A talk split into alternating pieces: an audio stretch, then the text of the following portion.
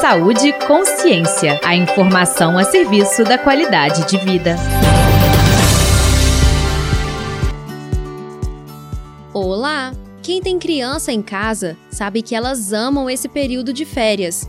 Ter muito tempo livre para brincar, dormir até mais tarde e até mesmo viajar. Por isso, o podcast Saúde e Consciência desta semana vai falar sobre a importância do lazer para os pequenos, dicas de atividades e brincadeiras para fazer nas férias e o risco do uso excessivo de telas para as crianças. Eu sou Giovanna Maldini e converso agora com a professora do Departamento de Pediatria da Faculdade de Medicina da UFMG, Lígia Pertence.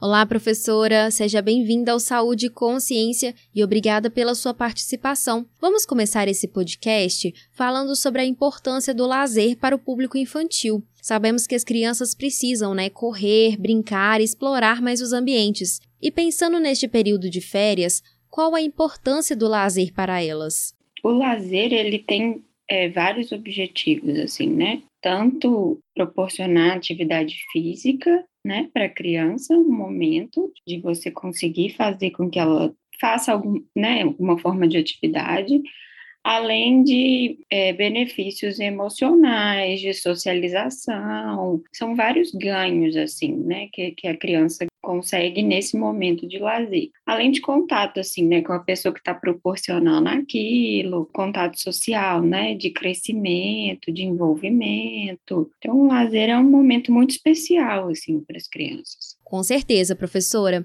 E quais atividades de lazer são mais indicadas para as crianças? Quem tem acesso ao play, um lugar no prédio para brincar, maravilhoso, né? Deve aproveitar essa oportunidade. Para quem não tem, tem as praças, né?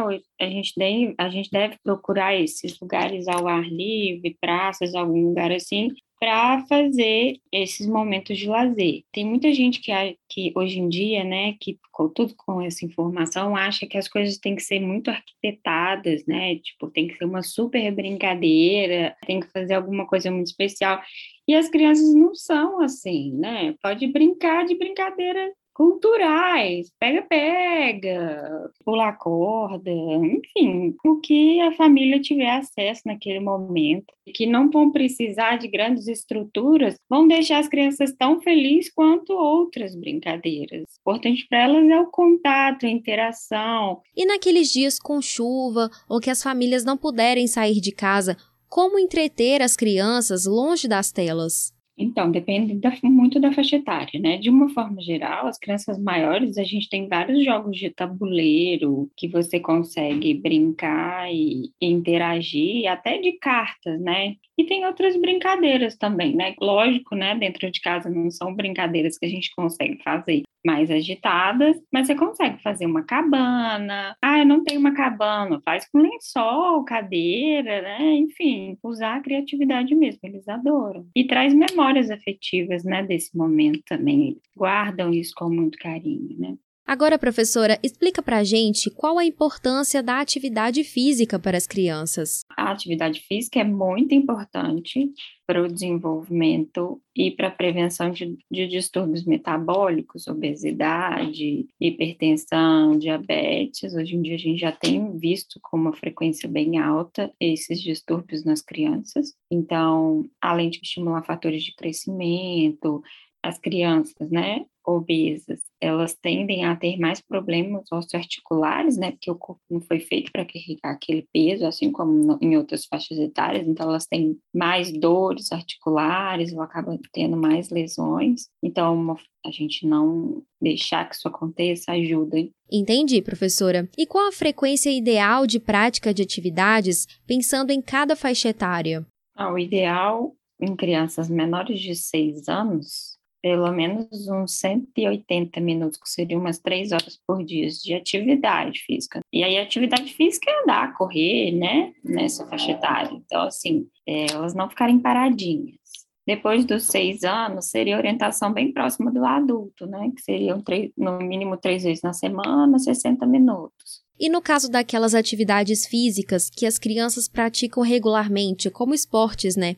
Tem alguma faixa etária que é contraindicado e existe alguma modalidade que é mais recomendada? nos menores de dois anos a gente não recomenda, né? Mas assim, depois de três, quatro anos, pode fazer atividades, assim, né? Capoeira, é, judô, karatê, né? Lutas ou natação, né? Antes a gente não consegue fazer e não deve fazer naquela, naquele rigor, né? De aulas com horários pré-definidos e uma aula mais estruturada. Mas depois dos três anos a gente consegue, né? Fazer um pouco isso. É, em relação ao tipo de atividade física, que é ideal, assim, né? Tem muitas pessoas que até acreditam, ah, criança que tem asma, ela tem que nadar. Não, gente, a criança ela tem que fazer atividade física que ela goste. É importante que seja uma coisa prazerosa, não mais uma obrigação, né? Toda criança deve aprender a nadar para prevenir afogamento, né? E é importante que façam atividades que elas gostam, para não ficar aquele trauma, né? Tipo assim, nossa, eu não suporto natação, por exemplo, porque eu fiz não sei quantos anos e odiava, né? Não suporto determinado esporte porque eu era obrigada a fazer. Então não faz nenhum sentido fazer isso, né? A, a, atividade física tem que ser prazerosa. Agora vamos falar um pouquinho sobre os prejuízos do uso excessivo de telas na infância. Um estudo da Organização Mundial de Saúde de 2019 mostrou que crianças de até 4 anos devem passar no máximo uma hora em frente às telas de forma sedentária. Mas algumas acabam passando muito desse tempo porque ficam entretidas né, em vídeos e jogos eletrônicos. Professora, quais os riscos desse uso excessivo de telas na infância? É, a Sociedade Brasileira de Pediatria, assim como outras, né, sociedades no mundo todo, orientam que abaixo dos dois anos seja a criança seja exposta a zero telas, ou seja, que não tenha exposição à tela. Isso porque a gente observou, né, ao longo desses anos que a gente começou a ter mais, vários prejuízos, tanto de aquisição de habilidades físicas, né, motoras, também cognitiva. A gente vê nitidamente um atraso de fala, por exemplo, nas crianças que usam tela numa faixa etária pequena. Isso porque as pessoas acham, né, que a criança aprende a falar escutando, né, música ou outra coisa. E não é assim. A fala é uma interação. A gente aprende a falar falando, né, ensinando a criança. Então, precisa desse de alguém se dispor a ensinar o outro ser, né, a criança no caso a falar. Então existe esse prejuízo cognitivo e motor, né? Quando a gente está quietinho lá, a criança deixa de interagir de ganhar tanto motor grosseiro, né, andar, quanto motor fino, né, ela precisa, a gente aprende com a repetição, então a criança vai montar várias coisas até ela conseguir montar sem derrubar, colocar coisas básicas, né, do desenvolvimento acontecem com a repetição. E isso a tela não vai proporcionar. Nas faixas etárias maiores, a criança precisa se movimentar e ficar preso na tela não vai proporcionar isso, né? Vai proporcionar mais sedentarismo. Além dessa questão de movimentar, ainda tem a socialização, né, professora, que é muito importante nessa idade. É muito importante, né? Ela precisa interagir, ela, nós, nós somos seres sociais, precisamos ter amigos, né? Na tela, só os amigos virtuais não vão preencher a nossa vida da mesma forma, né, do que a interação com outras pessoas. Então, é muito importante que isso aconteça, né? Para redução de quadros depressivos, a tristeza, o isolamento social são muito ruins para a criança. Ela, é muito importante que ela tenha essa interação social. E, além disso, as famílias devem ficar muito atentas para que as crianças não consumam conteúdos inadequados para a idade delas na internet, né, professora? Mesmo que a gente bloqueie determinados existem, né? Programas que você coloca, né, para só assistir coisas infantis, mas isso não acontece, esse filtro não funciona bem, por exemplo, eu vou colocar no YouTube um filtro infantil, às vezes aparece coisas completamente inapropriadas, então é importante que os pais estejam atentos ao que, além de estímulo, é, tanto de sexualidade,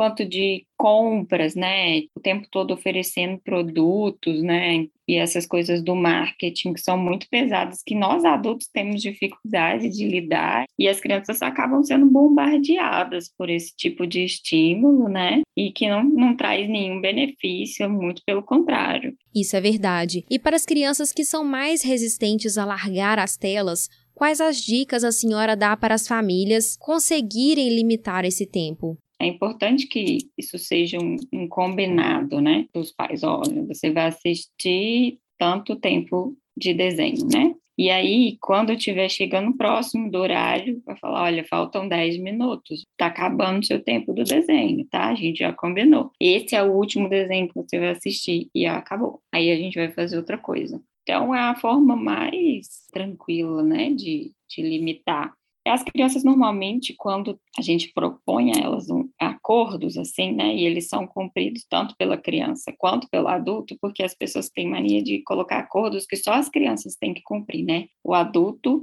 faz o acordo, mas ele pode cumprir ou não, se ele quiser. E aí essa forma não funciona, né? O adulto tem que cumprir para a criança também entender e confiar. Ele é um ser humano, né? As pessoas acham às vezes que as crianças são seres domáveis, né? Que, que não são pessoas pensantes, né? Que você pode fazer o que você quiser, que ela tem que aceitar porque ela é uma criança. Só que não, não assim, isso não funciona, né? Mas tem o desejo de que sejam adultos ativos, com capacidade crítica, que consigam fazer acordos. Só que quando eles estão na faixa etária menor, que é o momento de você ensinar isso para a criança, para ela entender sobre isso, você age completamente diferente. Agora que estamos na época de férias, vamos dar algumas dicas, né, de como aproveitar esse tempo com as crianças longe das telas.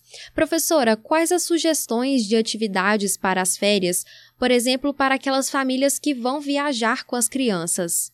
Ó, para as crianças que forem viajar e, e, vai depender, né? O céu é o limite, né? Para quem for para a área rural, assim, no interior, aí tem muita coisa para fazer, né? Assim, a gente deve evitar o incentivo a telas e essas coisas quando está viajando, tentar fazer outros tipos de atividade, tirar a criança daquela rotina, né? Para quem já tem costume de usar muito tela, desligar os celulares, não adianta. Muitos dos pais acabam querendo fazer com que a criança tenha uma rotina que eles mesmos não fazem. Por exemplo, eu vou ficar o tempo todo no meu celular conversando no WhatsApp, mas ele, mas o meu filho não vai usar. Isso não funciona, né? O ser humano ele aprende por exemplo, se a gente quer esse momento, a gente vai ter que proporcionar isso para eles, né? Então, interagir com as crianças, né? E aí, no interior, também a mesma ideia, pode usar brincadeiras simples, passear, né? Levar a criança para conhecer coisas novas, ver coisas diferentes, conhecer bichos, né? Enfim. E para aquelas famílias que não vão viajar, o que elas podem fazer dentro da própria cidade para aproveitar com as crianças? Para quem for ficar em Belo Horizonte, tem muitos lugares que a gente. Agora nas férias, então, tem vários. Até na internet você consegue dicas de lugares assim gratuitos para você ir nas férias. Então, assim, um dia vai na Lagoa da Pampulha, andar de bicicleta, outro dia pode ir no zoológico, outro dia pode ir é, em um museu. Né, tem vários programas que podem fazer. E aí, na cidade também, que, que as pessoas moram aí, é, com certeza vão ter atividades, assim, né? Se morar numa cidade menor, pode combinar, até combinar, né, com coleguinhas que também vão ficar lá, alguma atividade, né? Ir para o clube. Se não tiver clube, até tomar um banho de mangueira com, com um amiguinho, né? Alguma coisa que esteja acessível e vai gostar tanto quanto atividades muito elaboradas, né? Às vezes até mais. Então, é usar a criatividade mesmo e a interação. O mais importante é estar próximo. E lembrando as famílias de sempre ficarem atentas aos riscos de acidentes com as crianças, como afogamentos e quedas de lugares mais altos. Agora, professora, para encerrarmos o programa, quais dicas a senhora dá para as famílias conseguirem aproveitar mais esse tempo com os pequenos? Às vezes a gente assiste entrevistas de pessoas, né, ensinando você a fazer tudo com seu filho, né, dormir, comer, brincar, e acaba que a essência né, do, do sentido e o amor, o afeto, o carinho, demonstração, isso fica tudo em segundo plano. Então, eu acho que se eu puder dar alguma dica para os pais, seria estar com os filhos de uma forma de entrega, é, estar presente, né, aproveitar as férias para estar com eles, fazer coisas que eles gostam, interagir com eles, em sintonia, né, que você consiga fazer coisas que seja de certa forma prazeroso para os pais, né, porque é óbvio que é um momento também de descanso e que você consiga incluir a criança sendo uma atividade prazerosa para a família. Isso é muito importante é, a criança ter memórias afetivas, ter o contato, ter o carinho, entender que os pais estão presentes lá e que estão felizes de estar com ele. A gente já tem muitas obrigações assim, e essa interação com o filho não deve ser mais uma obrigação e determinada por tempo e qual movimento, qual não, ou fazer o que o outro está fazendo. Ah, eu faço isso, meu filho é feliz. Você tem que fazer o que você faz vocês felizes, né? E isso não é uma regra universal e tentar o máximo a interação, sem interferências. Aí tem gente que fala: ah, mas a gente assiste um filme ou a gente assiste desenho junto e a gente está interagindo. Não, vocês não estão interagindo, vocês estão um sentado do lado do outro. Não existe interação quando você está assistindo telas. Você não está conversando e não tem interação. É ficar sem fazer nada, às vezes conversando coisas da vida, né? Falando sobre ele, sobre os desejos deles.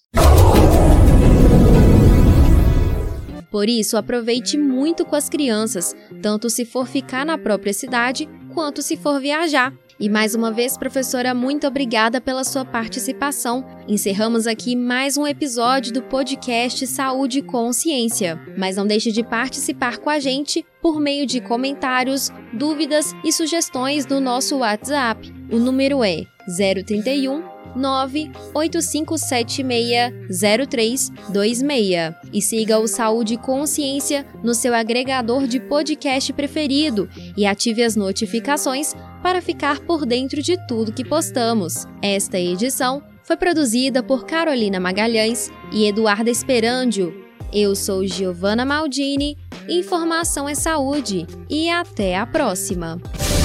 Você ouviu Saúde e Consciência uma produção do Centro de Comunicação Social da Faculdade de Medicina da UFMG.